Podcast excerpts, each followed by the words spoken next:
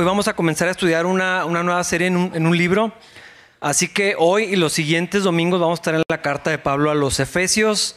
Si quieren irlo buscando, vamos a estar ahí. Ya habíamos estudiado esta carta hace varios años, probablemente la mayoría de ustedes no estaban aquí en capilla todavía. Ah, yo pienso que muchos de ustedes ya han estudiado esta carta en otros contextos, por su propia cuenta, que ya la han leído, es una carta increíble, no muy larga, son solamente seis capítulos, pero está llena de verdades que todo cristiano debe conocer, si es que no las conoce. Y creo que si ya las conocen, es importantísimo recordarlas constantemente y, no dejar que estas cosas que dice Dios se nos olviden. Ah, hay algunos pasajes muy conocidos en esta carta, se utilizan frecuentemente. Algunos versículos que se saben, estoy seguro de memoria, por gracia sois salvos, por medio de la fe, por ejemplo. El capítulo 5, ah, muy, muy utilizado, muy conocido para hablar del matrimonio. Capítulo 6, que describe la armadura de Dios y la guerra espiritual. Y por supuesto vamos a llegar a estos pasajes tan conocidos, pero hay mucho más que podemos encontrar en esta carta que escribió el apóstol Pablo para los hermanos en, Éfeso. Ah, ya estudiamos en, el libro de los Hechos la historia, cómo fue el, primer tiempo, ah, la primera visita de Pablo en, en Éfeso fue unos tres meses más o menos, lo vimos en el capítulo 18. Ah, la obra que ahí fue empezada, pues la continuó, fue avanzada por Apolos, Priscila, Aquila, ya lo estudiamos eso también. Después Pablo hizo una segunda visita que se quedó, terminó siendo una estancia de tres años más o menos.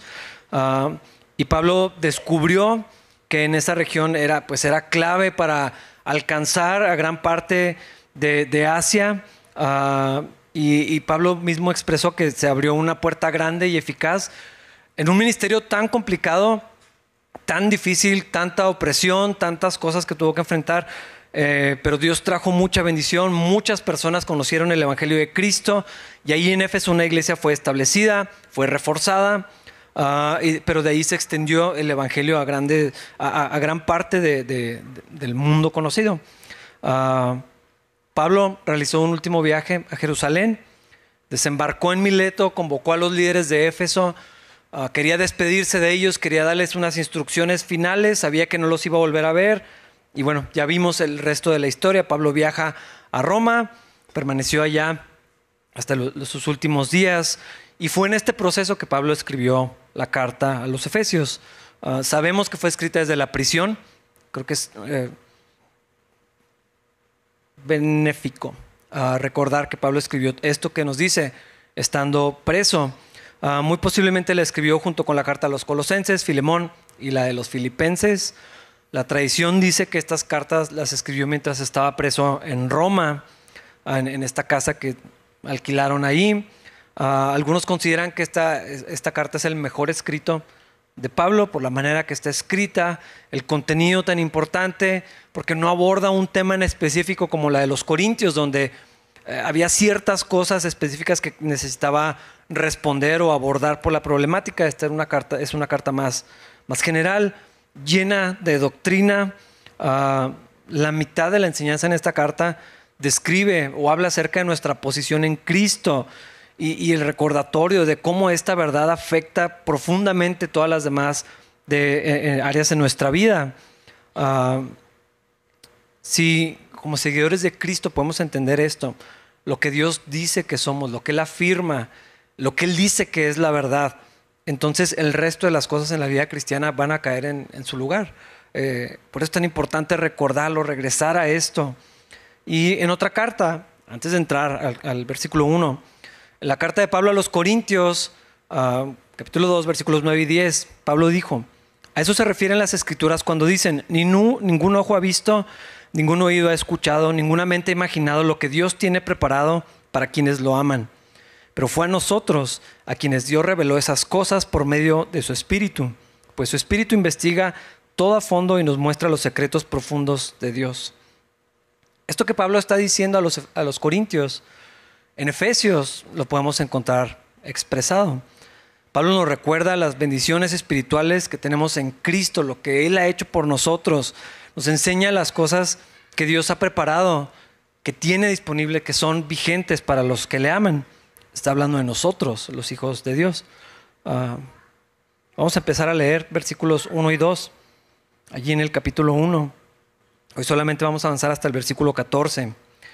Dice, yo Pablo, elegido por la voluntad de Dios para ser apóstol de Cristo Jesús, escribo esta carta al pueblo santo de Dios en Éfeso, fieles seguidores de Cristo Jesús. Que Dios nuestro Padre y el Señor Jesucristo les den gracia y paz. Quiero repetir que Pablo escribió esta carta desde la cárcel. Ah, algunos piensan que fue en su encierro en, en, Cesarea. ¿Se acuerdan que estuvo dos años ahí? La mayoría afirma que fue en Roma. Y entonces, si fue así, pues ok, probablemente no fue una prisión fría, húmeda, oscura en las que, como las que llegó a estar. Una casa uh, modesta probablemente, donde siempre estaba acompañado de un centurión romano. Uh, como sea, estaba privado de su libertad. Uh, era incómodo, era difícil eh, la vida que tenía Pablo ahí. Tuvo que dejar de hacer lo que él quería hacer porque ahora estaba custodiado día y noche por un soldado. No había nada que no lo vieran hacer. No había conversaciones privadas, no quedaba espacio para la intimidad, para, su espacio personal. No sabemos cuánta movilidad Pablo tenía, pero asumimos que era muy poca. No podía entrar y salir a discreción. Uh, como, sea, era prisionero. Había cadenas, había límites, había privaciones. Pero Pablo era libre en Cristo y esto no lo iba a detener. Uh, su ministerio no había terminado, nada más había cambiado de forma. Y, yo veo en esto la creatividad de, Dios, porque Pablo fue alguien que, o sea, viajó tanto, eh, tuvo mucha movilidad, eh, su, su, vida le, permitía esto. Viajaba, salía, se desvelaba, no llegaba, le amanecía, naufragaba, lo que fuera que necesario. Estuvo en la cárcel, lo apedrearon, o sea, vivió tantas cosas, tenía mucha movilidad y ahora está estático. Pero, pero yo veo como Dios tenía planeado esto y en cada circunstancia, aún en las peores, Dios puede traer bendición y Dios puede traer vida eterna. Uh, eso también nos deja ver que una persona que está dispuesta, que se mantiene firme en su relación con Dios en medio de todas las ocupaciones, de las pruebas, en los buenos tiempos, uh, puede ser usada por Dios. Aun cuando las circunstancias dictan las peores condiciones para hacerlo. Uh, muchas veces pensamos que hay tiempo donde no es conveniente, donde no puedo hacer eh, nada en la obra de Dios. Ahorita, ahorita no puedo. No me resulta, no hay espacio. Pero yo veo, el ministerio de Pablo no se detuvo, nada más cambió de forma. Y la Biblia dice, hay tiempo para todo. Todo es hermoso en su debido tiempo. Y Pablo, que con esto abre, él había sido escogido, él sabía que Dios lo había escogido para ser apóstol de su Hijo Jesucristo. Y Pablo no servía a Dios cuando le quedaba tiempo, ni cuando era lento. Eh, entonces usted cree que no lo iba a hacer con los centuriones ahí sentados, tenían todo el día para hablar y tenían que escucharlo, no tenían alternativa. Quién sabe cuántas personas vinieron a Cristo por causa de este ministerio de cadenas. Uh, pero cuando Pablo tuvo ciertas libertades que le permitieron acceder a un escriba o un secretario, uh, mensajeros, eh, los materiales, los gastos para la distribución, Pablo se puso a escribir cartas. Yo creo que ya lo habíamos uh, platicado. Pablo no las escribía él, siempre nos imaginamos a Pablo en un escritorio con su pluma. No funcionaba así. Alguien, alguien iba y, y, la redactaba y luego se entregaba. Por eso muchas veces dice Pablo y Timoteo y quién sabe quién más. Aquí estamos reunidos, les mandamos saludos. Era un protocolo un poquito más complejo. Pero Pablo se puso a escribir cartas. Cuando no pudo hacer otra cosa, se puso a escribir cartas.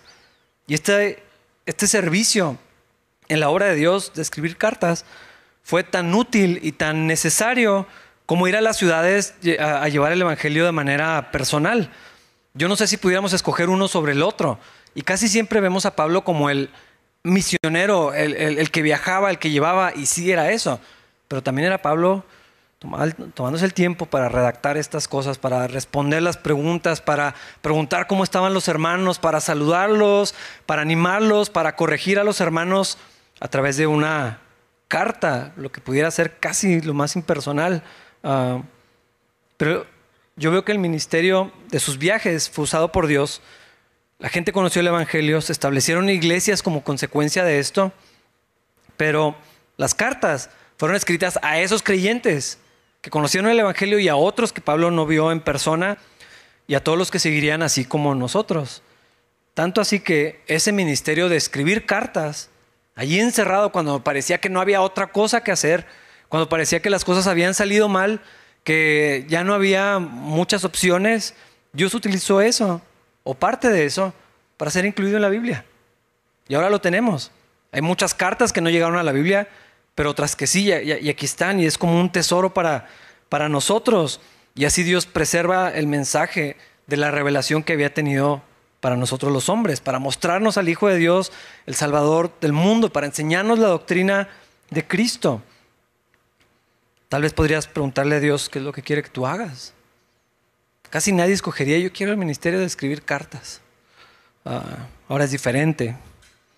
Pero a mí me parece que no hay tareas que no puedan ser una enorme bendición en las manos de Dios si Él te dice que lo hagas. Ah, tal vez ahí donde Dios te tiene, donde parece que no es una tarea tan importante, casi nadie lo ve, casi nadie sabe, eh, es, tan importante en el servicio al Señor como, como los otros ministerios o las cosas que si vemos que son más, más visibles. ¿Quién sabe lo que Dios va a hacer con eso? Pero ahí está Pablo. Sabe, apóstol de Cristo, él sabe que Dios lo llamó. Y lo que puede hacer es escribirles. Versículo 3. Toda la alabanza sea para Dios, el Padre nuestro Señor Jesucristo, quien nos ha bendecido con toda clase de bendiciones espirituales en los lugares celestiales porque estamos unidos a Cristo. A ver, Dios dice que nos ha bendecido con toda clase de bendiciones espirituales. Nosotros hacemos categoría de todo, ¿verdad? Hacemos clasificaciones, hacemos medidas. Nosotros decimos que hay personas muy bendecidas y eso quiere decir que hay otras que no son tan bendecidas. Ah, no quiere decir que hay quienes no están bendecidos, pero tal vez eso sí es lo que pensamos, o tal vez sí es lo que queremos decir. Y casi siempre soy yo el que no está tan bendecido, cuando pienso en la bendición que los otros tienen. Y es probable que conozcamos a personas que tienen vidas muy trágicas, llenas de desgracias, de problemas, que nos parece muy difícil poder encontrar alguna razón para decir que esa persona está bendecida. Yo sé que probablemente conoces a alguien así. Pero si hacemos un lado estas clasificaciones humanas tan limitadas por nuestros sentidos y que casi siempre dejan a un lado todo el reino espiritual, todo lo que sucede en la esfera espiritual, a mí me parece muy difícil decir que hay alguien que no es bendecido por Dios. La vida misma, la salud, la comida, a veces puede ser muy sencilla, pero que no falta.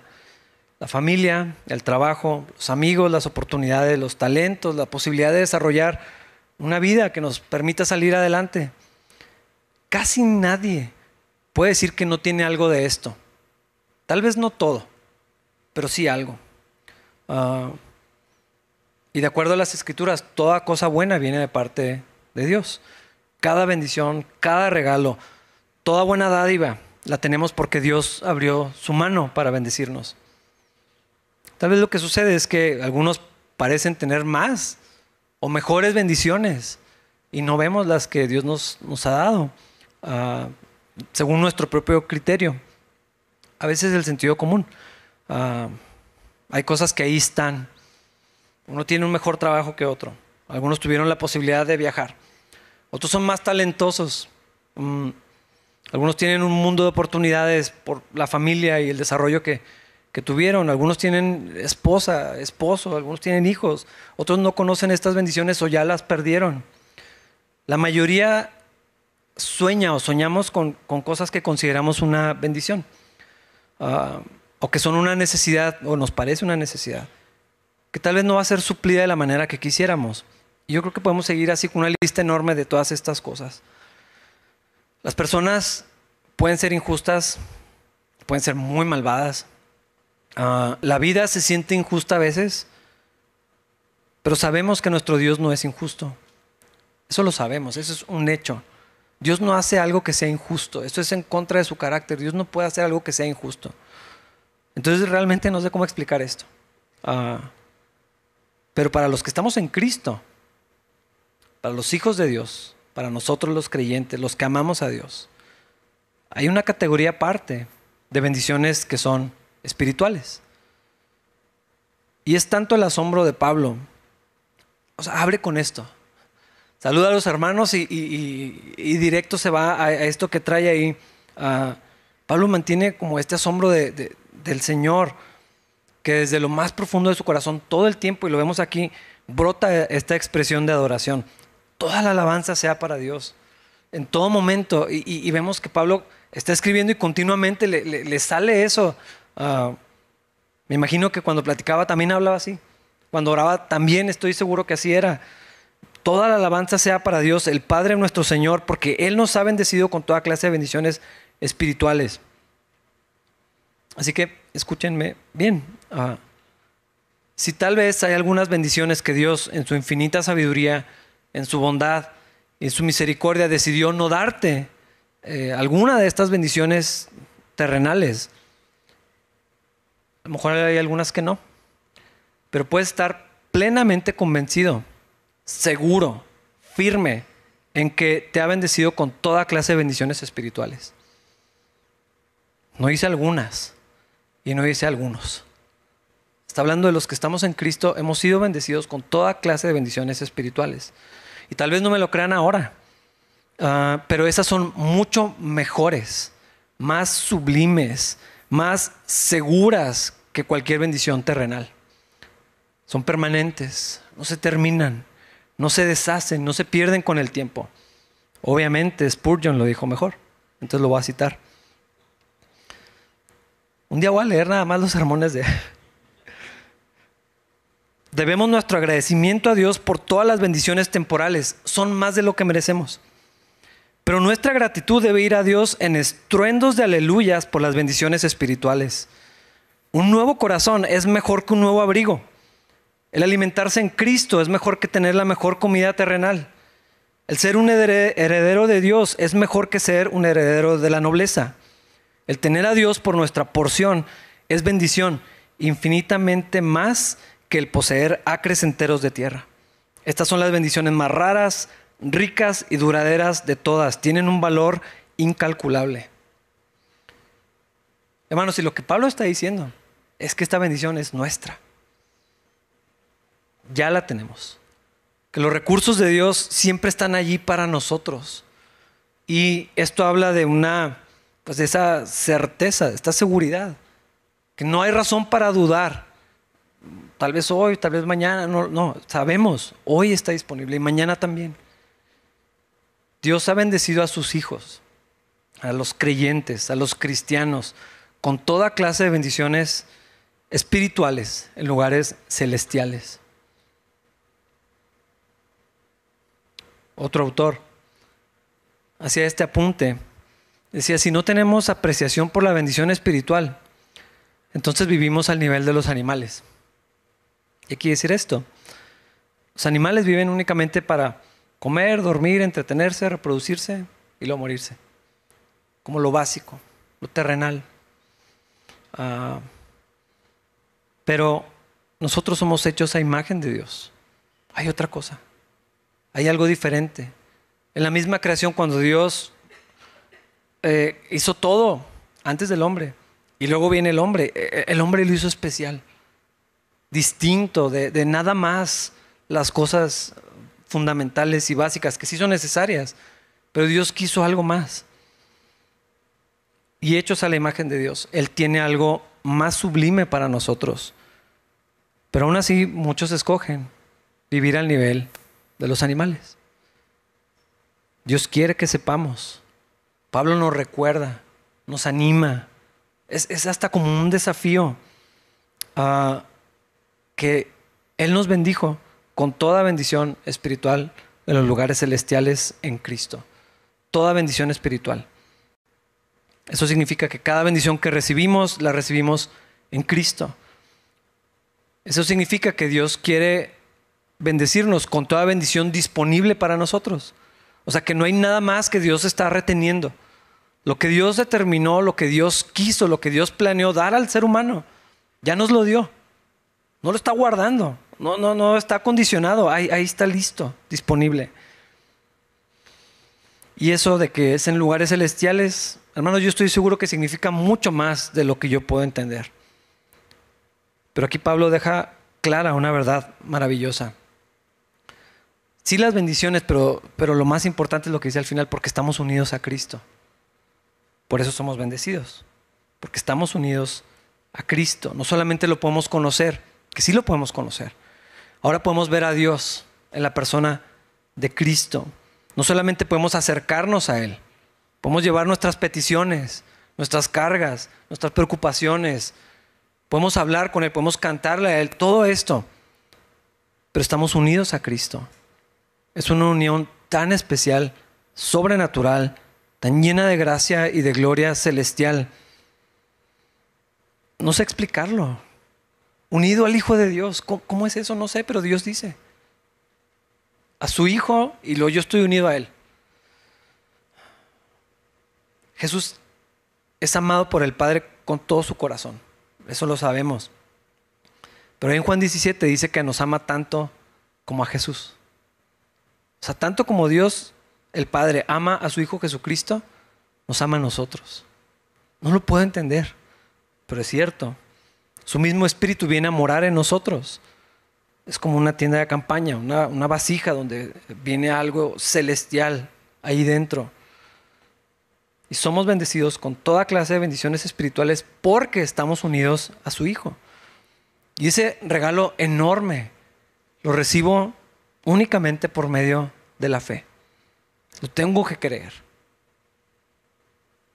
Podría alguien más elocuente que yo explicarlo, expresar toda la profundidad de esto, pero lo tienes que creer. Se recibe solamente por fe, se vive solamente por fe. Versículo 4. Incluso antes de haber hecho el mundo, Dios nos amó y nos eligió en Cristo para que seamos santos e intachables a sus ojos. Estamos unidos a Cristo, pero no solo eso, sino que antes de que Dios hiciera el mundo ya nos había escogido. Me van a disculpar, pero tampoco puedo explicar esto bien. No lo puedo entender, pero lo creo, lo sé. Cuando yo vengo a Cristo y estoy unido a Él y tengo una nueva vida y el Espíritu de Dios viene y mora en mí y me bendice con toda clase de bendiciones espirituales, y es algo tan maravilloso, tan asombroso, tan sobrenatural, y resulta que Dios ya lo había planeado. Yo lo descubro, pero luego me doy cuenta que era el plan de Dios. Ah, antes de la creación, me gusta mucho leer en Génesis la historia de la creación, hay tanto que podemos seguir sacando de ahí. Hace miles de años, billones de años, no voy a hablar de eso ahorita. No me importa casi. Antes de crear los astros, las galaxias, el cielo, los océanos, las plantas y los animales, antes de los primeros seres humanos, Dios ya había pensado en ti. Eso es lo que está diciendo aquí. Dios ya te había escogido para que fueras su hijo. O sea, Dios ya había determinado que fueras creyente. Y tú tienes tu historia, tú creíste, tu testimonio, las cosas que pasaron en tu vida, o tu familia era creyente y siempre fuiste desde pequeño, o a lo mejor no. Ah, hubo circunstancias y, y dudas, yo no sé, eh, algunos vienen de vidas bien difíciles que parecía que Dios no los iba a alcanzar. Y otros crecieron toda su vida en, la iglesia. Pero llegó un momento donde creíste y luego fuiste bautizado. Eso lo, hicimos hace, hace poquito. Y de maneras que parecen tan aleatorias o tan extrañas o a veces tan normales y cotidianas, nos damos cuenta que Dios ya nos había escogido.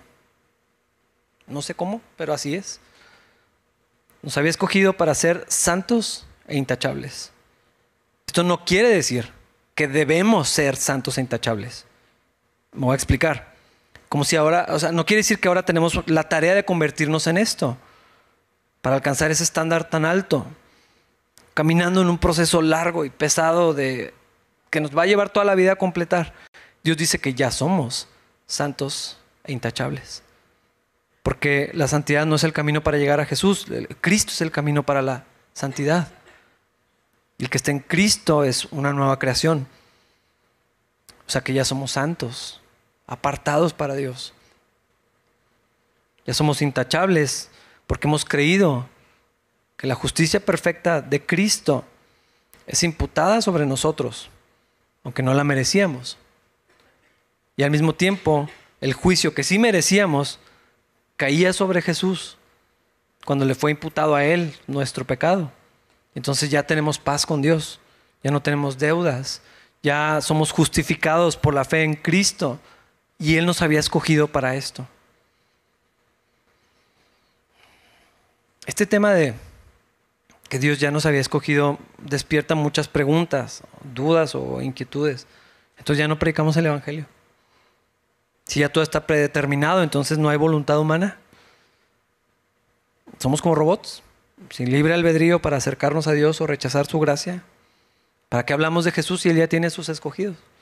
Ah, ¿Para qué perdemos el tiempo con algunos que finalmente no importa mis esfuerzos, no van a estar con el Señor para siempre? ¿Qué pasa si yo no soy de los elegidos? Ah, yo sé que de, este tema surgen estas y muchas más preguntas. Ah, y es un tema tan vasto y puede ser muy confuso para algunos. Pero ahí está. Ah, somos llamados a llevar el Evangelio. Eso lo dijo Cristo. Somos llamados para vivir una vida coherente con ese Evangelio que recibimos por fe. Somos enviados a anunciar el Evangelio de Cristo a toda criatura a, quien sea, de toda lengua, de toda tribu, de toda nación, por todo el mundo, hacer discípulos por todas partes, bautizarlos, enseñarles, tratar a todas las personas como potencialmente salvos. Yo no sé si Dios va a alcanzar a esa persona, quién sabe lo que Dios va a hacer en esa persona. Ahorita, en dos semanas, en tres años o en el hecho de muerte, yo, yo qué sé lo que Dios va a hacer. Ah, en cuanto a mi perspectiva, son potencialmente salvos potencialmente mis hermanos. Tal vez Dios los alcance, tal vez Dios tenga misericordia, si es que no lo son. Ahorita, no sabemos quiénes son los escogidos entre los incrédulos. Yo no sé. A veces pensamos que sabemos, porque decimos, no, hombre, este no tiene remedio.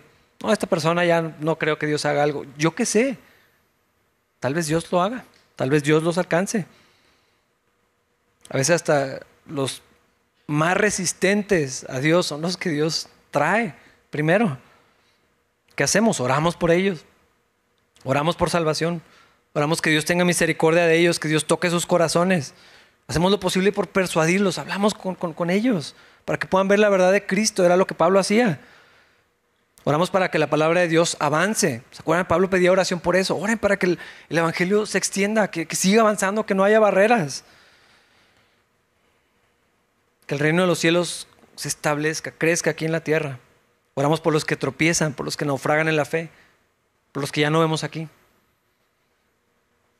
por los que crecieron con nosotros y amaban a Dios y de pronto quién sabe qué fue de ellos. Ah, para que regresen al Señor, para que caminen con Él, que permanezcan firmes. Nosotros mismos cuidamos nuestra relación con Dios, mantenemos la fe y así lo vamos a hacer hasta el final. Sabemos que algunos van a rechazar el mensaje y no van a recibir el regalo de la vida eterna. Algunos van a endurecer sus corazones en contra de Dios y algunos Dios va a endurecer más sus corazones. Si no quieren y rechazan a Dios y resisten a Dios y Dios los entrega a eso, para que no vean lo que no quisieron ver antes. Ejercemos nuestra voluntad al mismo tiempo que somos atraídos por la gracia de Dios y recibimos lo que Él nos da. Aceptamos la fe que Él nos regala.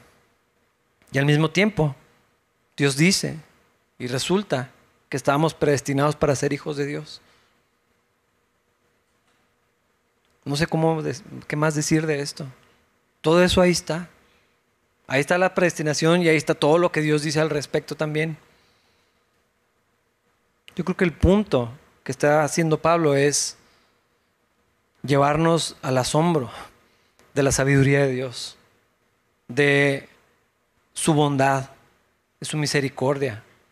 ¿Cómo es posible que ahora que estoy en Cristo y volteo para atrás en mi vida y, tanto tiempo que dudé, que lo rechacé, que no estaba firme, lo que sea, pero Dios ya lo había planeado que estuviera aquí ahora?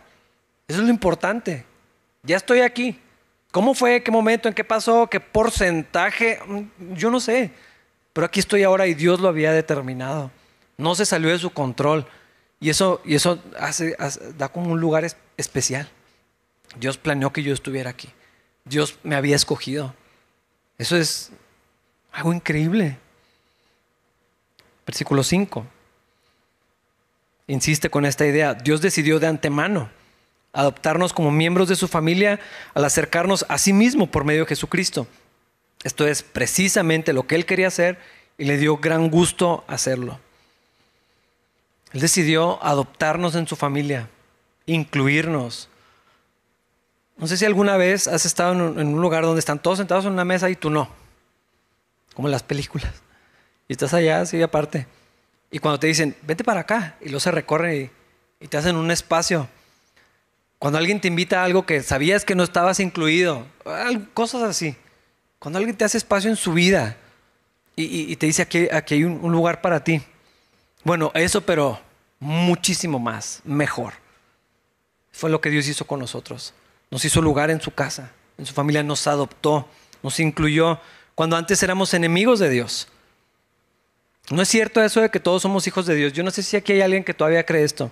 Eso es una mentira enorme e infernal. Todos somos criaturas de Dios, eso sí. Somos creación de Dios, hechos a su imagen y semejanza, sí. Eso es lo que le, da valor al ser humano. Eh, eh, eso es lo que hace al hombre superior al resto de la creación. Más valioso, más importante, más especial, porque somos hechos a imagen de Dios. Pero no es lo mismo que ser hijos de Dios. No es lo mismo. Y escuchamos mensajes por todos lados donde, porque se nos hace feo decir, porque queremos incluir a otras personas, porque no queremos ser divisivos o, groseros y, cedemos a esta idea de que no, es que todos somos hijos de Dios. La Biblia dice otra cosa. En Juan 1.12 dice que a todos los que creyeron en Él y lo recibieron, les dio el derecho, les dio potestad de ser hechos hijos de Dios. Llegar a ser, porque no éramos, no éramos hijos antes, pero ahora somos hijos de Dios. Ser cristiano es ser hijo de Dios es mucho más que ir a la iglesia. Creo que muchos no lo terminan de ver. Y por eso tan fácilmente como, ay, eso no me gusta, con eso no estoy de acuerdo, eso no me parece, y cómo son duros y, un montón de otras cosas. Cuadrados, retrógradas, un montón de otras cosas. Ser cristiano no es una filosofía que te afilias y ya. Ser hijo de Dios parte de su familia. Y dice aquí Pablo, y le dio gran gusto hacerlo. Es como algo que le da enorme gozo a su corazón. Yo no entiendo eso. Porque recuerdo que somos criaturas del polvo. Y un Dios tan grande, tan santo, tan glorioso, y nos hace parte de su familia y lo le da gusto. No, no sé por qué, pero es. Es lo, que, es lo que dice aquí. Estos ahora son mis hijos. Estas son mis hijas. Son míos y mi espíritu está en ellos. ¿Por qué entonces nos resistimos tanto a la voluntad de Dios? ¿Qué creemos que es ser cristiano? ¿Qué piensas que es ser cristiano? ¿Por qué hacemos cosas contrarias a lo que Él dice? Como si la opinión de Dios no fuera tan importante. ¿Por qué nos distraemos tanto con las cosas de este mundo como si no fuera un tesoro increíble ser adoptados en la familia de Dios? Como como que no es lo suficientemente maravilloso ser llamado hijo de Dios, un título que Cristo tiene. O sea, Jesús es el hijo de Dios y, luego nos llama igual hijos, hijos de Dios. Yo, yo no sé por qué pasan estas cosas. Se nos olvida lo que somos. Olvidamos lo que Cristo hizo, no solamente por nosotros al morir en la cruz, sino en nosotros, cuando Dios nos adoptó en su familia. Eres hijo de Dios. Entonces vive como eso. Deja de creer mentiras. Deja de pensar que no se puede, que hay otras cosas más importantes. No hay valor, no hay propósito, no hay identidad fuera de lo que Dios nos da, que nos llamó, nos dio un lugar en su mesa. Cuando consideramos estas verdades no hay otro resultado que adoración al Señor. Y es lo que Pablo dice, versículo 6. De manera que alabamos a Dios por la abundante gracia que derramó sobre nosotros los que pertenecemos a su Hijo amado. ¿Cuánta gracia derramó sobre nosotros? Esta es la imagen de una copa llena, una taza que se desborda, una fuente que, derrama. Ah, cuando tú te sirves algo en una taza o en un vaso, pues sirves lo suficiente, lo que necesitas. No lo llenas hasta el tope. No lo dejas así hasta que se empieza a tirar. Es la idea de algo que se derrama más de lo necesario, es sobreabundante. Plenitud quiere decir que hay para todos. Hermanos, nunca duden del favor de Dios en sus vidas. Él ya ha derramado muchísima gracia y lo sigue haciendo y lo seguirá haciendo sobre nosotros los que pertenecemos a su Hijo amado. Esto quiere decir que a los que no pertenecen no es igual para ellos. O sea, si hay una gracia común, la Biblia dice, el sol sale, la lluvia cae para justos e injustos. Pero la gracia de Dios está sobre sus hijos.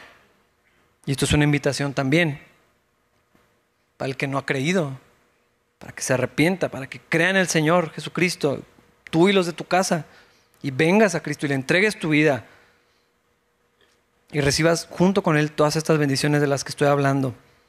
Y juntamente con nosotros adores al Señor. Ahorita no estamos nada más cantando. Es diferente. Puedes cantar cuando estás limpiando. En la regadera. O en la calle. Yo veo a veces la gente va, gente manejando y se le olvida que la gente podemos verlos. Y van cantando. Pero adorar a Dios es otra cosa. Es diferente. Ah, es lo que hacemos. Es, nuestra vida es eso. Es alabanza. Es una ofrenda de alabanza para Él. No nada más. O sea, si cantamos los domingos, si estamos adorando a Dios. A veces en otras reuniones, pero todos los días adoramos a Dios. Cuando oramos, cuando agradecemos. A veces sí cantamos así como locos, solos. Cuando servimos al prójimo, cuando amamos a nuestras familias. Todo esto es una adoración a Dios. ¿Cómo no vamos a hacerlo después de todo lo que hizo por nosotros? Versículo 7. Dios es tan rico en gracia y bondad que compró nuestra libertad con la sangre de su Hijo y perdonó nuestros pecados. Yo no puedo entender que Dios desbordara su ira, toda su furia por el pecado y la pusiera sobre su Hijo, que no hizo nada malo. Ni una falta, ni un pecado, cordero sin mancha. Y la ira justa de Dios por el pecado que nosotros cometimos, que yo cometí, así vacía encima de su hijo, aplastando a su hijo para que nosotros pudiéramos vivir. Imagínate destruir a tu hijo para que el criminal que los está afectando pueda salir libre. No tiene sentido. Es, inexplicable algo como eso. Pero Dios pagó el precio que nosotros no éramos capaces de pagar. un castigo eterno. Una muerte eterna es un pago justo porque no se puede pagar más. No puede haber algo peor que eso. Por todas las ofensas que cometimos en contra de Dios. Un Dios santo, un Dios altísimo. Y la paga del pecado es muerte. Alguien tenía que morir. Nosotros estamos destituidos de la gloria de Dios. Y Pablo dice, pero Dios es tan rico, tan grande en misericordia, que compró nuestra libertad. Pagó en su Hijo para que nosotros pudiéramos ser libres. Siendo un pecadores, Cristo murió por nosotros y por su sangre nuestros pecados son perdonados. Todos ellos completos para siempre. Esto ya era demasiado, mucho más de lo merecido, pero todavía más. Versículo 8. Él desbordó su bondad sobre nosotros junto con toda la sabiduría y el entendimiento. Todos estamos de acuerdo que conocimiento y sabiduría no es lo mismo, ¿verdad? Yo estoy seguro que conoces a, a personas llenas de conocimiento, de títulos, de libros, de información, y luego de su vida. No sé de qué le sirve. Tanto conocimiento, la cabeza llena de información. Y luego su vida, nada deseable. Ah, la sabiduría del mundo es terrenal, es animal, es diabólica. Hay gente muy preparada y no pueden cuidar una relación. No conocen las relaciones más básicas, no entienden lo que es el amor, la empatía no cuidan a veces su salud. Hay tantos ejemplos de esto. Pues la sabiduría que viene de Dios es pura y ama también la paz, siempre es amable, es dispuesta a ceder ante los demás, está llena de compasión, el fruto de buenas acciones, no muestra favoritismo, siempre sincera. La sabiduría de Dios hace sabio al sencillo, aunque no esté muy preparado, aunque no sepa tantas cosas. Está accesible para cualquier ser humano. Es un regalo, porque la sabiduría de Dios es una persona. Es un atributo de Cristo, pero es Cristo mismo. Podemos conocerlo. Si conocemos a Cristo, tenemos acceso a la sabiduría de Dios porque es Él. Tenemos la mente de Cristo. dice en otro pasaje. Es porque estamos unidos a Él. Versículos 9 al 11. Ahora Dios nos ha dado a conocer su misteriosa voluntad respecto a Cristo, la cual es llevar a cabo su propio buen plan. Y el plan es el siguiente. A su debido tiempo, Dios reunirá todas las cosas y las pondrá bajo la autoridad de Cristo. Todas las cosas que están en el cielo y también las que están en la tierra. Es más, dado que estamos unidos a Cristo, hemos recibido una herencia de parte de Dios porque Él nos eligió de antemano y hace que todas las cosas resulten de acuerdo con su plan. Como podemos conocer a Dios, podemos conocer también su plan. Tal vez no, no podemos entender a Dios en toda su plenitud. Él es infinito, Él es eterno y nosotros no. Él es Dios y nosotros somos sus criaturas. Él está en los cielos y nosotros aquí en la tierra. Pero sabemos este misterioso plan que ahora se nos reveló, que antes estaba oculto, antes no se podía saber. Cuando vemos en la Biblia, en el Antiguo Testamento, hombres y mujeres tenían fe en Dios, pero no sabían todo el plan de Dios. Había pistas, había había huellas, pero no estaba revelado por completo, no sabían lo que estaba pasando. Y ahora nos ha sido revelado que un día de la, delante de Cristo toda rodilla se va a doblar, de toda lengua, de toda tribu, toda nación, toda lengua va a confesar que Jesús es el Señor para la gloria de Dios el Padre. Y todas las cosas van a llegar a su plenitud, reunidas bajo la autoridad, bajo la supremacía y la gloria de nuestro Señor Jesucristo. Todo va a ser restaurado a sí mismo este era el plan de Dios. Y no solamente lo sabemos ahora, sino que somos parte de ese plan. Por eso fuimos llamados a Él. Y también tenemos la tarea y el privilegio de participar del cumplimiento de, este plan. Y por estar unidos a Cristo, que otra vez Pablo insiste con esta verdad, estamos unidos a Cristo. Que no se nos olvide, lo recuerda. Varias veces ya lo dijo, estamos unidos a Cristo. Vamos a recibir una herencia. Dios mismo es nuestra porción. Pero también vamos a recibir un cuerpo nuevo, una vida plena en Él, una eternidad en la nueva creación con Él. Jesús dijo que en la, Él dijo, en la casa de mi Padre hay muchas moradas. Voy a preparar lugar para ustedes. Dios ya había planeado desde el principio que reináramos con Él, sometidos a Él, pero como su representante, su imagen, la, e, e, en esta creación material.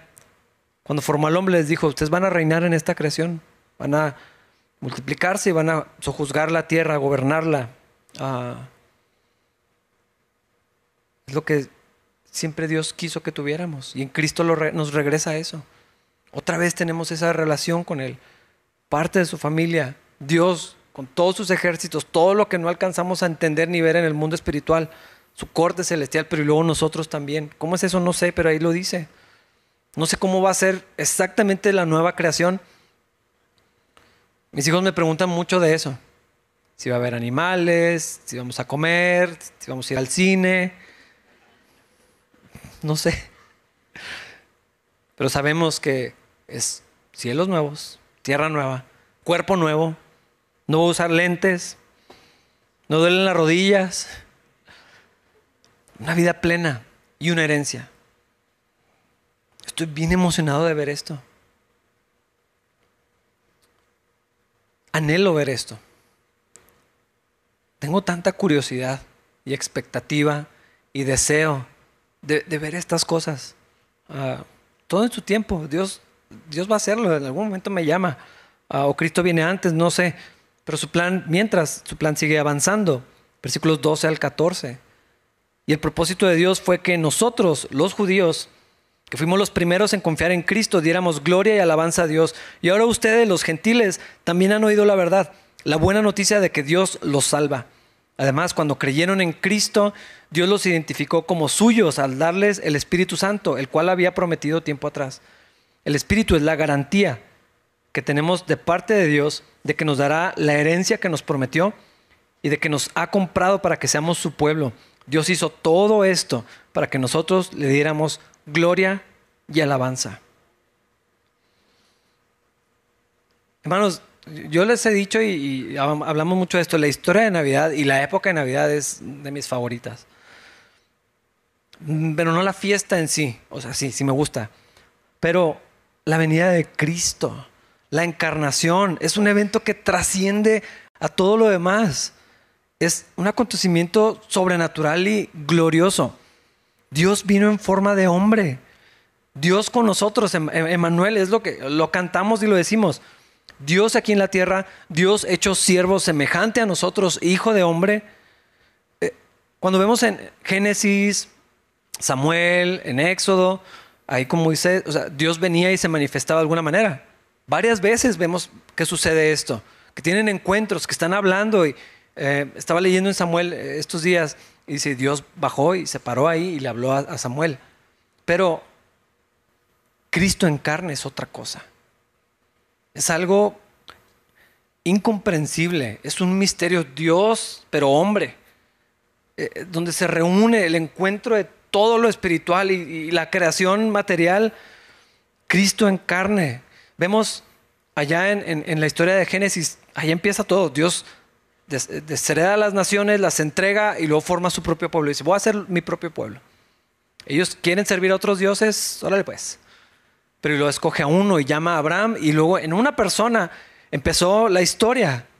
Y lo vemos ahí, va creciendo, tiene su familia, todo lo que pasó con su hijo y luego otro hijo, y así viene toda esta línea ah, en la que poco a poco fue creándose una nación.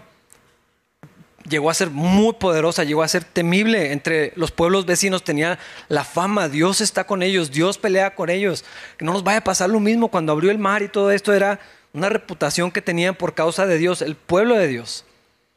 Y en ese linaje vendría Jesucristo a nacer como uno de nosotros simples mortales, vasos de barro. La nación de Israel, hermanos, sí tenía algo muy especial, porque eran hermanos de Cristo en la carne. O sea, del mismo pueblo, del mismo linaje, ahí está Cristo entre ellos. No, no sé cómo decirlo, pero sí es algo especial lo que, lo que ellos tenían. Pero ahora, nosotros, los gentiles, somos hijos de Dios en el Espíritu. Nuestro Espíritu está unido al suyo. Y así como Israel fue la nación de Dios, donde su presencia habitaba, donde la ley fue entregada para que ellos conocieran a Dios y lo dieran a conocer al mundo. Ahora nosotros, los que antes no éramos pueblo, ahora somos pueblo de Dios. Y ahora la presencia de Dios no está en un lugar encerrado y, especial donde nadie se podía acercar. Ahora la presencia de Dios viene y, desciende en nosotros. Entonces eh, ya el templo ya no es un lugar central donde allá se manifiesta la presencia de Dios un poquito lejos, no me puedo acercar demasiado ahora en nosotros mismos. Ahora la ley yo no la tengo eh, eh, escrita en, una tabla o en un rollo. Ahora la ley de Dios está escrita en nuestros corazones. Y ahora nosotros somos el pueblo de Dios. Que en otro tiempo no habíamos alcanzado misericordia, ahora alcanzamos misericordia. Y por la fe en Jesucristo ahora somos linaje escogido, real sacerdocio nación santa, pueblo adquirido por Dios. ¿Para qué? Para que anunciemos las virtudes del que nos llamó de las tinieblas a su luz admirable y su espíritu en nosotros. Es un sello de garantía, es una promesa de que Dios va a cumplir lo que prometió. No solamente es su palabra, que sería suficiente, pero todavía nos deja una garantía, su espíritu en nosotros. No es una promesa vacía, es un hecho cumplido. Es una prenda, su espíritu en nosotros, que asegura la vida, la unión con Cristo y una eternidad en su presencia. Y Dios hizo todo esto para que nosotros le diéramos gloria y alabanza. ¿Cómo no lo vamos a hacer? ¿Cómo no nos vamos a asombrar? ¿Cómo no le vamos a dar gracias? ¿Cómo no vamos a querer todo esto? Pero hermanos, algunos necesitan recordarlo. Algunos tal vez no lo sabían. A otros yo creo que se les olvida. Y todos, si nos descuidamos, nos enrolamos en la vida, de pronto perdemos de vista estas cosas tan maravillosas. Y Pablo por eso escribe la carta. Hermanos, no se les olvide todo lo que Cristo ya hizo, todo lo que ya son ahora. Vivan como eso. Yo creo que, y espero, que en esta semana vuelvan a leer esto y apunten y oren y le agradezcan a Dios y mediten en esto y reflexionen en estas cosas tan maravillosas. Estoy seguro, porque hay libros, decenas de libros escritos nada más en estos versículos. No podemos extraer en, voy a decir 45, 50 minutos, todo lo que, lo que una sección como esta tiene que decirnos. Ni lo tenemos que hacer. Tenemos una vida para volver a esto, para recordarlo, para agradecerlo, para vivirlo y que no olvidemos todo lo que Cristo nos ha dado. Vamos a ponernos de pie para orar. Señor, gracias por tu palabra, gracias por Cristo, gracias por todo lo que nos has dado, todo lo que has hecho ya. Es indescriptible, Señor. No alcanzan las palabras, Señor, para expresar la profundidad, lo maravilloso de lo que has hecho, de lo que nos has regalado en tu Hijo Jesucristo. Pero lo creemos. Lo recibimos, Señor, por fe. Te adoramos por eso, te servimos por esto mismo, Señor. Queremos vivir acorde a esto, toda nuestra vida, Señor, para la gloria de tu nombre, así como lo escribe Pablo, animándonos, desafiándonos a, celebrar esto que has hecho, Señor, que nos has regalado, esta misericordia tan grande que nos has extendido, este plan que tanto tiempo fue un misterio, que ha sido revelado y nos, nos lo entregaste a nosotros, Señor. Gracias por todo esto. Te adoramos, Señor, te agradecemos profundamente, Señor. Queremos que nuestra vida sea un reflejo continuo de estas verdades, Señor. Que al permanecer en ti, Señor, tú cumplas el propósito que tienes a través de nosotros. Y más personas, otras personas, muchas personas puedan venir al conocimiento de tu Hijo Jesucristo. En su nombre te lo pedimos. Amén.